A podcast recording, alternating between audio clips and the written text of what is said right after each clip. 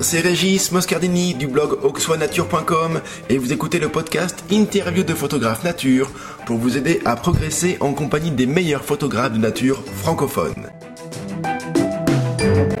Si vous aimez ce podcast, ne le gardez pas pour vous, dites-le en laissant une note et un commentaire sur iTunes. Merci, merci.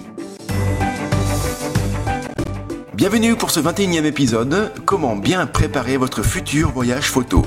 Je reçois le photographe animalier Philippe Boll. En sa compagnie, vous allez apprendre tous les meilleurs trucs et astuces pour bien préparer tous vos voyages photo. Bonjour Philippe Boll, euh, bienvenue à toi. Je te remercie d'avoir accepté de te prêter au jeu de l'interview. Oui, bonjour Régis. Première question, désolé, tu ne pourras pas y couper, mais peux-tu en quelques mots te, présenter pour que nos auditeurs puissent euh, te connaître un peu mieux, s'il te plaît? Voilà, alors moi je m'appelle donc Paul Philippe, je fais de la photographie animalière depuis une vingtaine d'années à peu près. Et euh, bon bah depuis que je suis en retraite, euh, c'est presque du plein temps. Donc j'aime beaucoup les voyages et en particulier les voyages photographiques à but photographique exclusivement. Tu veux, euh, il y a beaucoup de voyages qui sont proposés et bien sûr il y en a qui sont euh, purement photographiques, là ça devient intéressant, et d'autres euh, qui sont plus. il faut bien faire attention où on, où on va. tous les voyages photographiques sont pas comme moi je voudrais, c'est-à-dire prendre du temps, une flexibilité par rapport au, au voyage et voilà, donc euh, c'est un choix. Par contre, on peut aussi préparer son voyage. Là, ça demande beaucoup plus de temps, des connaissances. Euh, D'abord où on va, se renseigner. Ça peut prendre. J'ai fait un voyage en Australie il y a deux, trois, trois mois déjà. Euh, on a mis pratiquement, allez, six mois euh, à, préparer le voyage. Un petit historique te concernant, Philippe, si tu veux bien. On a tous les deux une chose en commun, c'est le souvenir que l'on a des odeurs des produits de développement de l'argentique à l'époque, hein, comme le fixateur, le révélateur. Une époque que beaucoup d'entre nous n'ont pas connue, que moi j'ai un petit peu connue, toi beaucoup plus. J'aimerais que tu nous rappelles euh, comment se déroulait une séance de développement à la maison dans la fameuse chambre noire éclairée à la lumière rouge. Alors en quelques mots, hein, on va pas faire tout, tout le, voilà, tout le, tous les détails, mais voilà, juste pour euh, un petit peu par nostalgie, et puis pour montrer que c'est une époque qui, a, qui, était importante pour la photo. Euh, voilà, comment comment se déroulait une séance de, de développement noir et blanc euh, dans à la maison quand on faisait ça avec euh, avec notre propre matériel? Oh Oui, eh bien écoute, il y a une énorme différence, si tu veux, avec quand on faisait, que ça soit en noir et blanc ou, ou en diapositive on devait attendre euh, le retour des, voyages pour soit recevoir nos diapositives euh, dans les petites boîtes ou soit développer nos films. Donc effectivement, bon, on, était, euh, était plus dans l'attente et il y avait vraiment des émotions complètement différentes. Si tu veux, on, on développait, on n'était pas sûr du résultat, on regardait nos négatifs, Bon, il y avait des bons, il y avait des mauvais. C'est bon, c'était vraiment euh, une, autre époque, mais ça avait son petit charme. Maintenant, c'est on regarde, on prend la photo, on regarde comment elle est, on, la garde, on la garde pas. C'est complètement différent. Par contre, il y avait euh, il y avait aussi des émotions très fortes euh, au, au, développement où quand on recevait notre boîte de diapos, on était là la poubelle d'un côté et puis ah oui carrément tu jetais vraiment ce qui était pas bon quoi. Tu voyais les photographies euh, apparaître progressivement sur le sur le papier. Ça devait être magique ça quand même ce moment là oui tout à fait tout à fait. Même déjà pour commencer sur le négatif hein, euh, lire un négatif, faire une planche contact. Maintenant, une planche contact, on sait plus ce que c'est. Donc le négatif, euh, peut-être qu'il est possible que certaines personnes ne savent pas ce que c'est, les plus jeunes. C'est euh, la pellicule qui a été imprimée par la lumière, euh, qu'on enlève de l'appareil, bien sûr dans le, dans, dans le noir. Hein. Euh, et donc tu découvrais ce négatif-là en, en, petit format, en 24-36. Voilà. Et, euh, voilà, c'est là qu'on préparait nos recadrages, on faisait des croix sur celles qui étaient les plus intéressantes on refaisait des cadrages au, au marqueur rouge et puis on passait à l'après au développement euh, sur papier. D'accord, ça devait être quand même assez sympathique ça. Et les odeurs hein, de, des produits euh, chimiques ben, les, produits chimiques, bon, ouais, c'est malheureusement c'est il, reste un souvenir, mais euh, c'était pas sans risque non plus. On s'est aperçu euh, avec le temps que les produits donc chimiques de développement, euh, pour moi amateur qui développait une, deux, trois, quatre fois par mois, il n'y avait pas de gros risques. Par contre, pour les personnes qui développaient dans les laboratoires professionnels, il y a eu des problèmes euh, assez graves pour la santé. Par contre, moi, en tant que photographe euh, animalier, même maintenant, j'ai gardé ce, ce réflexe euh, argentique, c'est-à-dire que je suis pas euh, quand j'appuie sur le déclencheur, généralement, enfin en règle générale, hein, c'est parce que c'est le bon moment, parce que c'est l'instant décisif.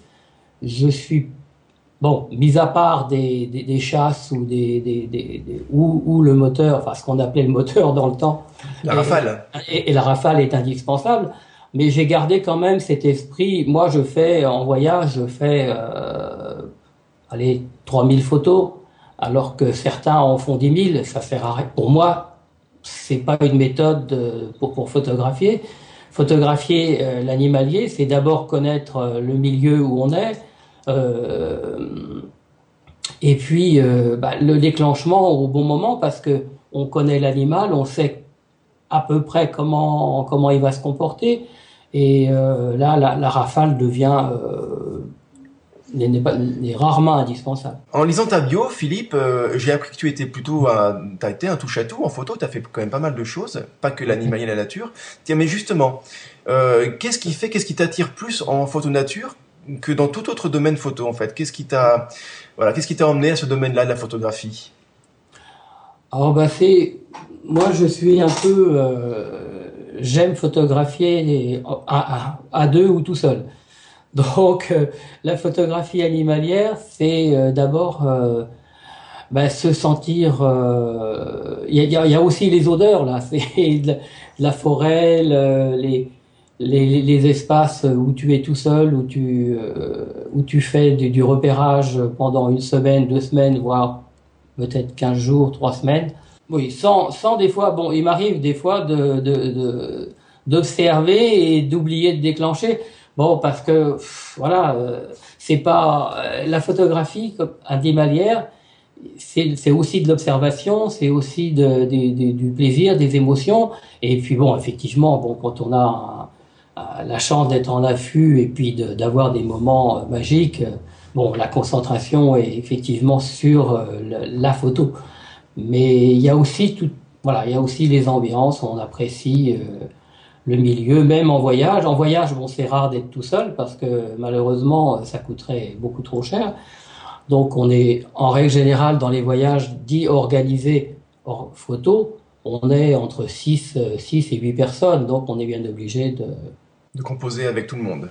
De, de composer et de partager l'espace. En général, bon, le photographe donc animalier ou nature est de bonne composition, euh, comprend un peu les, les, les, désirs de chacun. Il y a rarement de bousculade pour... Euh, pour être sur le, le, site. Alors tu as un site internet, Philippe, dans lequel tu partages tes prises de vue.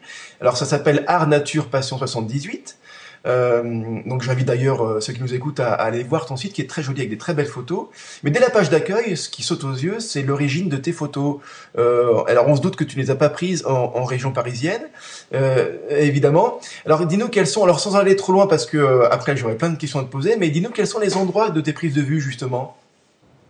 Eh bien, écoute, euh, depuis donc euh, grosso modo 4 ans, 4-5 ans, je fais un, voire deux, voire même des fois trois voyages dans, dans, dans l'année. Et euh, je suis, été attiré pendant un petit moment par l'Afrique.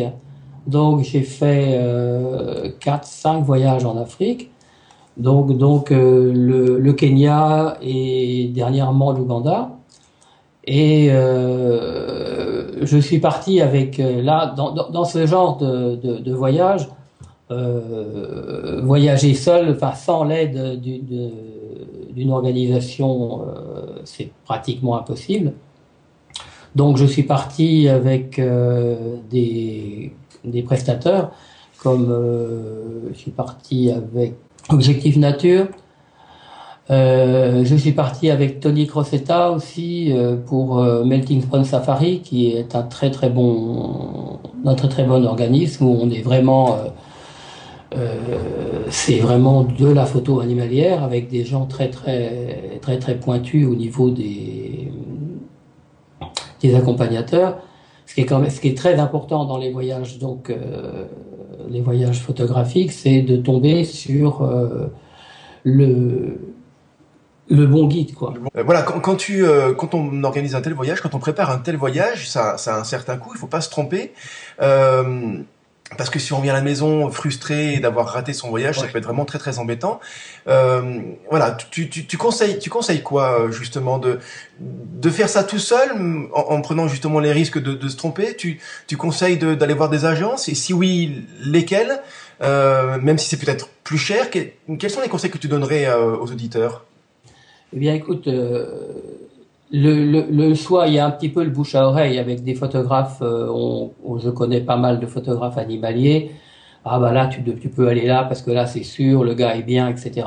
C'est vrai qu'il y a des agences où euh, tu pars avec un accompagnateur qui fait plus de photos que toi. Donc là, c'est pas intéressant.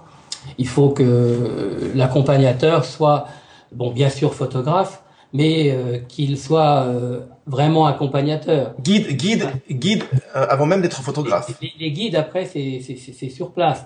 Sur place, les guides, quand, quand, quand le voyage, donc c'est un voyage qu'on a donc payé à une, une, une un prestataire. Bon là, c'est pareil.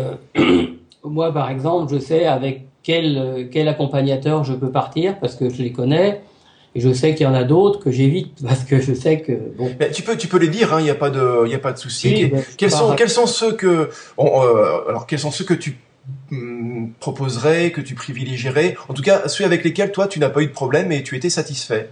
Eh bien, moi, je pars en, Afrique. Je suis parti avec euh, Tony Crosetta, c'est Melting Spot Safari. Euh, et là, sur place, on a Simon en particulier, qui est un, un pisteur absolument extraordinaire. J'y suis parti trois fois avec lui. Et puis euh, là, je suis parti euh, avec euh, donc Objectif Nature plusieurs fois avec Gilles Martin. Pareil, c'est un gars non seulement sympathique, très compétent et vraiment un accompagnateur qui vous met vraiment devant le, à, à, des moments vraiment bien bien précis euh, sur tel objectif, c'est vraiment très très intéressant.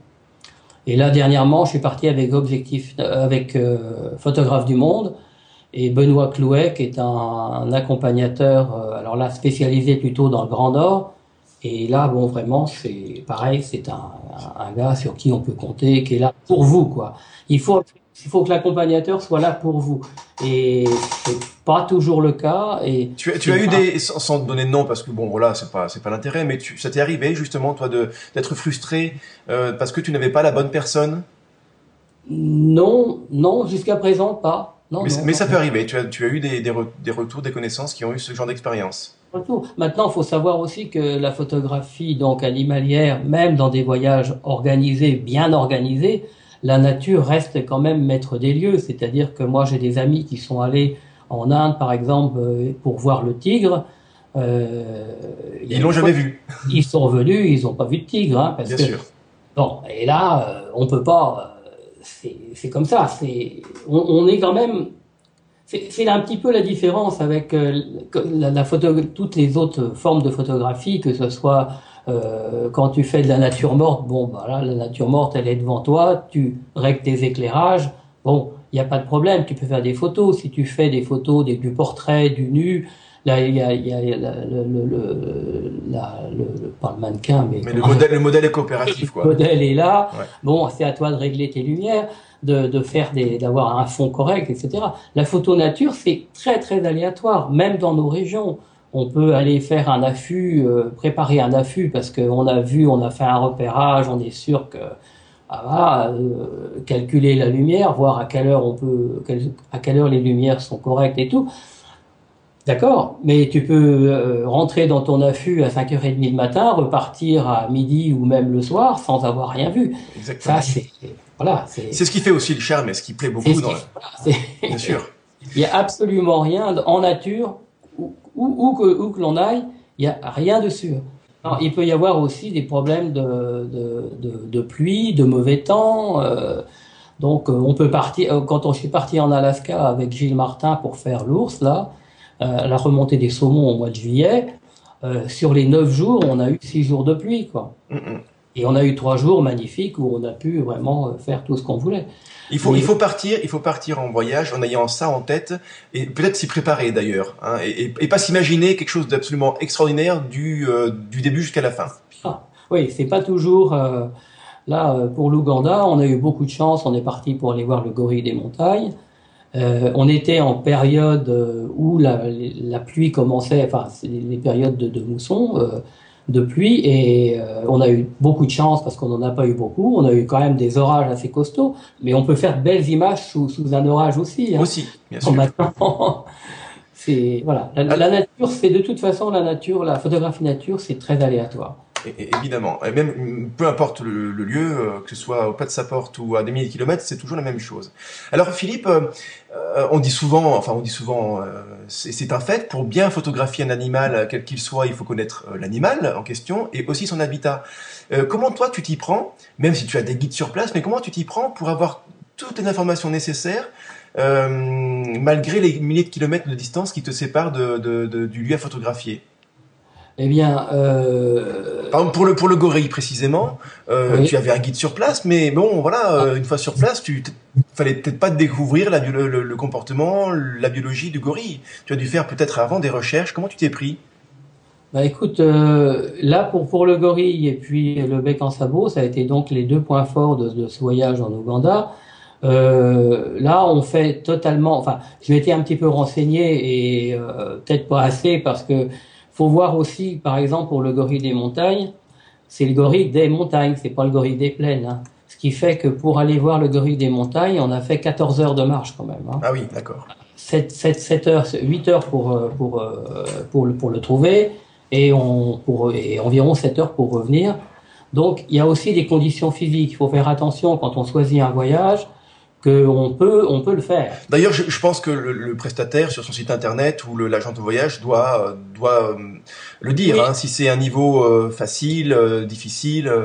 Oui, oui, oui et non.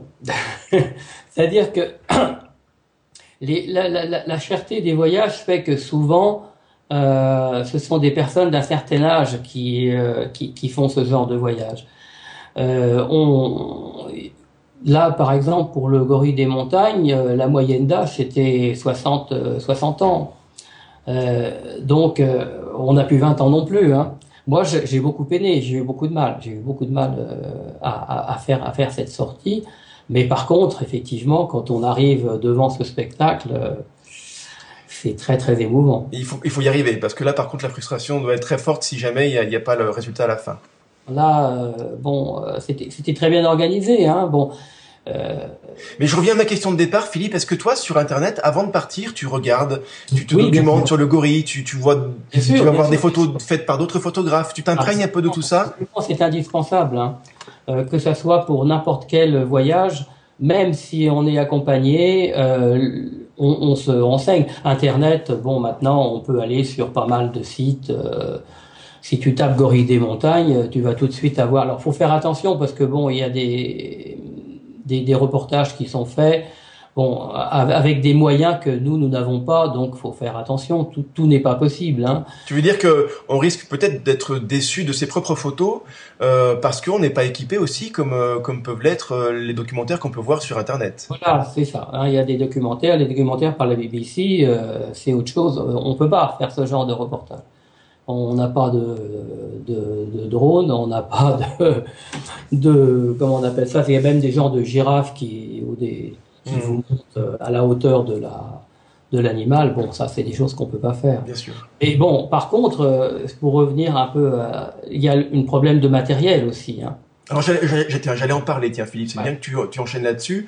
Euh, une question qui revient souvent, euh, c'est par rapport aux, précautions à prendre pour le, pour le transport, pour l'avion particulièrement. Euh, on parle souvent des, des, des, des cabines. Est-ce qu'il faut mettre en cabine, euh, en soute? Comment Alors voilà, quels sont les, les fondamentaux à respecter? Parce que tu as fait plusieurs voyages, tu sais. Euh, qu'est-ce qu'il faut faire et surtout ne pas faire avec son propre matériel? Bien, le, le, problème avec les compagnies donc aériennes maintenant, c'est il faut éviter à tout prix le low cost qui est très très pointu et très très exigeant sur les bagages accompagnés. Le bagage accompagné, bien sûr, c'est le matériel photo.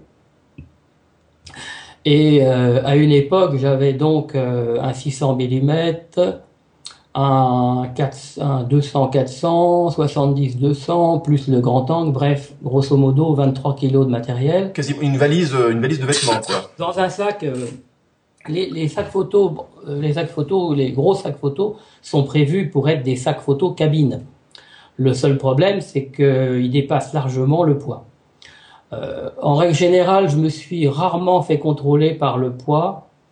Du moment que ça rentre dans le, dans, dans que c'est un bagage cabine qui a les bonnes dimensions.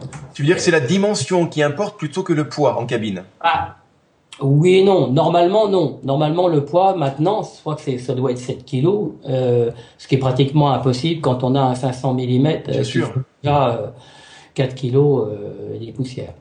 Donc ça, c'est pas possible. Moi, j'ai jamais eu de difficulté pour l'instant, euh, même quand j'avais mon sac qui pesait 23 kilos. Maintenant, j'ai descendu à 17 kilos puisque j'ai revendu le 600 et que je me suis équipé d'un 500 mm, 70-200 et un grand angle. Par contre, on peut aussi décharger un peu son sac avec des genres de vêtements euh, qu'on peut acheter euh, de photographes avec des grandes poches où on peut mettre euh, le, grand angle dans la poche. Euh, ah oui, donc carrément, tu, tu conseilles euh, pour gagner un peu de poids dans la valise cabine, de mettre euh, certains objectifs, des petits, hein, dans les poches. Dans les poches, oui, oui, dans les poches, les doubleurs, les tout, tout ce qui peut aller dans les poches, tout ce qui est toutes les connexions par exemple, ou les pour recharger les piles et tout ça, tout ça on peut le mettre à part dans un. Moi, j'ai une banane ventrale où je mets un boîtier et mon grand angle. D'accord. Et ça, ça pose pas de souci par. Ça pose pas de souci. Pas de souci particulier. Est-ce que, est-ce que c'est euh, dangereux, euh, risqué de mettre euh, son réflexe ou je sais pas moi, son, son 200 mm dans sa valise de vêtements, coqué, au milieu des vêtements par exemple? Quel est le risque là? Ben, ça, ça, je, je, connais des gens qui le font. Moi, personnellement, dans ma valise, je ne mets que mon pied et ma, ma tête de ma, ma, rotule, enfin mon, tout mon système de, de fixation. De fixation, mais euh, je n'ai pas encore mis. Euh, y a, je sais qu'il y en a qui le font. Bon, par contre, euh, c'est bon. Le seul risque qu'on peut avoir, c'est sûr que si un objectif est bien emballé en plein milieu de la balise, bon. Euh, si elle est coquée, a priori.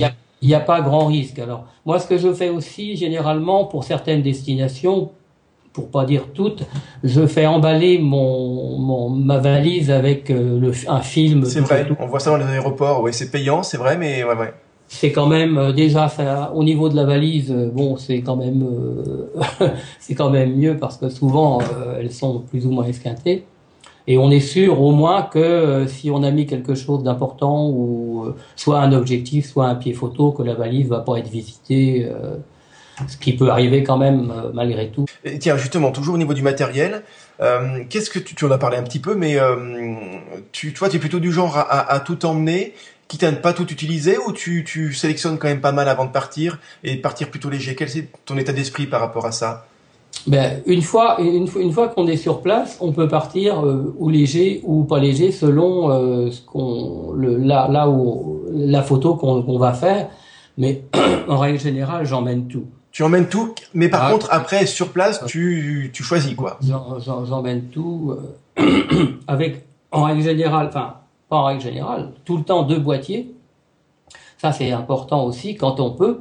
Euh, parce que le en, photographie donc animalière ou même euh, sportive, on peut on a rarement le temps de changer d'objectif si par exemple vous avez un animal qui est relativement près votre 500, euh, vous pourrez pas le prendre. On emmène tout, mais par contre, une fois sur place, euh, on peut faire un choix euh, selon la, photo qu'on va faire. Et tu disais emmener, emmener deux boîtiers. Euh, déjà parce que c'est bien d'en avoir deux pour être plus réactif, mais aussi s'il y en a un qui tombe en panne, par exemple. Voilà, oui, ça c'est voilà. Normalement, ça ça tombe pas en panne, mais ça peut arriver. Sans tomber en panne, on peut très bien le faire tomber ou. Bien sûr. Bon, et là, effectivement, ça devient chaud si on n'a pas la possibilité de, de photographier avec un autre boîtier, surtout quand on est là pour la photo. Pour ça. Alors, question toute bête, tu, tu l'as dit, tu fais plus, plus de 3000 photos par, par voyage. Euh, Qu'est-ce que tu fais de toutes ces photos? Euh, je, je, connais déjà la réponse, mais bon, euh, tu les laisses sur ta carte mémoire, tu les mets sur ton ordinateur, tu as un déchargeur de cartes, comment tu fais? Alors, ben, il y a donc... Euh, tu les, tu les, tu les, peut-être sur une autre question, mais tu, tu les tries euh, au fur et à mesure, qu'est-ce que tu fais en fait? Alors d'abord, d'abord sur le, sur le, le, le, hum, ce que tu fais de tes photos, dans un premier temps. Eh bien, dans un premier temps, euh, tous les soirs, enfin, quand on fait un voyage, tous les soirs, on décharge les cartes. Alors, je décharge la carte sur un ordinateur portable euh, qui a environ euh, 300, 300 gigas de mémoire. Mmh. Et puis, je les transfère sur un disque dur externe pour euh, les sauvegarder. Les sauvegarder. Ça, c'est D'accord. très très important. Donc, c'est à dire qu'elles sont à la fois sur l'ordinateur portable, sur le disque dur de l'ordinateur oui. portable, et en même temps sur un disque dur externe. Sur un disque dur externe. D'accord. Alors, au, au, niveau de la sélection en voyage, euh, mis à part les photos qui sont complètement floues, ou des fois, il y a des photos floues qui sont intéressantes aussi. Donc, euh, mais rarement je fais de la sélection euh, en, dans, dans le voyage pour sélectionner ces photos, euh, même en rentrant de voyage, sélectionner ces photos tout de suite en rentrant. Bon, euh, on, on, est dans l'émotion, on est dans la photo, voilà, on, on, est dans le souvenir, et c'est pas très très bon pour faire un editing. Il faut attendre euh, que tout se calme, que tout revienne en place. Et il y a des photos là que j'ai faites, par exemple en Afrique il y a euh, trois ans maintenant que je, je, je les reprends, je, je regarde mes, mes rows que j'ai conservés, mais je dis tiens celle-là comment ça se fait que je l'ai pas prise, elle est sympa, mais je l'ai pas vue tout de suite parce que on est voilà euh, et puis bon euh, il y, a, y a trois ans je travaillais mes photos d'une certaine manière, maintenant euh, tout tout a progressé dans tout, tout ce qui est euh, comment on appelle développement post-traitement? Le, le, développement voilà. Donc euh, on peut retravailler une photo qu'on trouvait pas, qu'elle n'avait pas tout ce qu'il fallait. Maintenant, bon, avec les logiciels, on arrive à, récupérer quand vraiment la photo est, formidable. Bon, et a un intérêt. Bon, est évident que pour revenir un peu, j'ai encore toujours gardé mon esprit argentique. Une photo, quand je prends ma photo, je, pour moi, il faut qu'elle soit le, il n'y ait pas de problème d'exposition, de surexposition, de sous-exposition, que voilà, que tout soit qu'il n'y ait pas grand chose à faire dessus, quoi. D'accord. Donc ça veut dire que tu as peut-être un peu moins de travail après de, de, de tri, quoi. Voilà. D'accord. Donc, mais ce que tu dis là, c'est super, super important. C'est d'ailleurs un conseil à, à, à respecter pas qu'en voyage photo, c'est même euh, pour toutes les sorties photo, de ne pas trier tout de suite dans l'instant et de se laisser, euh, de se laisser, voilà, retomber l'émotion, euh, laisser retomber la pression et, et, trier ses photos tranquillement au retour quelques jours après, voire quelques mois comme tu comme tu le fais. Euh, le faire plusieurs fois, c'est super super important tout ça. Parmi tous les voyages que tu as fait, quel est celui qui t'a le plus marqué? Euh, Alors c'est un peu personnel, un conseil peut-être pas forcément à prendre au pied de la lettre, mais quel est celui que tu pourrais recommander pour la personne qui n'aurait qu'un seul voyage à faire, même si c'est surtout une question de goût pour les voyages, mais quel est celui qui t'a vraiment vraiment euh, marqué que tu pourrais refaire quoi? Le premier et le dernier. Le premier, c'était mon premier voyage que j'ai fait photographique, c'était les îles Galapagos, euh, avec euh, Objectif Nature et euh, Yves Vallier comme accompagnateur que je conseille fortement, qui est un gars hyper sympa qui connaît bien bien son. Là, les îles Galapagos, quand j'y suis allé, ça faisait la quatrième fois qu'il qu y allait. D'accord. Ça, c'est intéressant aussi parce que il, il, découvre pas en même temps que, que, le, que le client. en règle générale, non. Bon, mais euh, là, c'est un, un, voyage vraiment formidable que j'ai fait donc avec Objectif Nature. Mais euh, voilà, il faut que ça soit pour pour faire les Galapagos, c'est vraiment un voyage photographique. J'ai un ami qui revient là, il y est resté trois jours, il a fait deux îles. Non, ça c'est pas c'est pas, pas, un voyage pour les Galapagos. On a nous on était sur un voilier, on a on était 10 10 ou 12, je me rappelle plus. 10 ou 12 photographes euh, on était debout à 5h30 le matin, à 6h, 6h30, un, un, petit café, et on partait directement sur, euh, pour un débarquement au, lever du jour, avec une lumière qui était correcte jusqu'à 10 heures, grosso modo, à peu près. À 10 heures, on rentrait, on, déjeunait un peu plus copieusement. Chacun regardait ses photos, euh, on fait un peu ce qu'on voulait. Et puis on repartait l'après-midi sur un autre débarquement euh, à partir de 16 heures jusqu'à 18 heures, pratiquement à la tombée de la nuit. Il faut que vraiment que le voyage joue avec euh, les, les, bonnes lumières. Si euh, on prend un voyage pour les Galapagos et qu'on dort jusqu'à 10 heures et qu'on part à 11 heures pour débarquer, c'est la lumière est affreuse quoi. Au-delà du côté sensationnel et puis, puis extraordinaire du lieu, parce qu'il est connu vraiment pour, par, par, tout le monde, c'est vraiment un voyage photo que tu, que tu pourrais recommander, surtout avec l'accompagnateur que tu avais. Quoi. Oui, tout à fait. D'accord. surtout, euh, euh, là, on a fait, il y a, je crois qu'il y a une dizaine d'îles qui sont à peu près euh, où on peut débarquer. Et de toute façon, quoi qu'on fasse avec les aux îles Galapagos, le, le temps sur l'île est limité à deux heures, je crois. C'est une règle, c'est la loi. Oui, oui, oui pratiquement. Euh, donc, euh, en, en, débarquant à, 7h, 6h30, 7h, enfin 7h, 7h30, hein, lever du jour, euh, voilà, à 10 heures, bon, de toute façon, euh, déjà la lumière commence à être un peu dure parce que le soleil plombe. Et là, on n'a on a, on a pas de détails, quoi. On est, c'est trop dur comme lumière. Alors, on n'a pas parlé du, du prix. Euh, c'est quoi le coût d'un tel voyage comme ça, là? Alors, les Galapagos, je me souviens pas trop. Ça doit être aux alentours des 3000 euros à peu près. Et puis le dernier que j'ai fait là, c'est avec euh, dans le, le au Spielberg là avec euh, donc euh, photographe monde et euh, Benoît Clouet comme accompagnateur. Là, c'est pareil. bon, alors déjà à cette période-là, j'y suis allé au mois d'août, fin août, début septembre. Là, il fait jour tout le, tout le temps, donc les, les, les, plages de, de, de prise de sont très larges. Sont, et là, très larges. Mais bon, on a réussi à, à réguler un peu pour essayer de dormir un petit peu. et pas faire que de la photo. Mais voilà, c'est il y a des photos pratiquement tout le temps. Mais enfin, bon, le, le, voilier s'arrête euh, de toute façon à partir de, de 10-11 heures le soir. Donc euh, après, il bouge plus, donc les, jusqu'au lendemain matin. D'accord. Donc les, les, photos sont, on arrête de. Mais c'est un voyage passionnant et j'y retourne au mois de juin euh, pour avoir un autre un autre aspect du Spielberg. Là, on était au mois d'août, euh, donc on était dans une période où euh, il n'y avait pas trop trop de neige et les, et là au mois de au mois de juin, on va être en période hivernale avec euh, du blanc partout. Donc c'est important aussi quand si, si vraiment bon là au niveau du coût par contre c'est dans les 5000 euros. Oui. C'est vraiment très très un voyage qui est très très cher, mais pour le Spielberg, bon, c'est euh, c'est à peu près les prix, hein, à peu près partout. Mais c'est vrai que quand on parle de ces tarifs-là, euh, euh, c'est sûr que ça fait, ça fait cher hein, en, valeur, en valeur absolue, mais après tout est relatif. Quand on compare par exemple au prix d'une voiture, même peut-être au prix, au prix, je sais pas moi, euh, au prix d'un, d'un du matériel photo. bon, euh, voilà, d'un boîtier, d'un boîtier pro, je dis on prend un boîtier, euh, un, un, boîtier pro voire semi-pro, c'est 1000, 2000, voire même 3000 euros. Donc bon, voilà, tout est relatif. Il faut, il faut, il faut comparer. Là, c'est un, voyage. Moi, j'ai, c'est pareil. On peut faire des voyages moins chers sur un bateau où on est 50 ou même voire 100, mais c'est, c'est pas du tout le même voyage.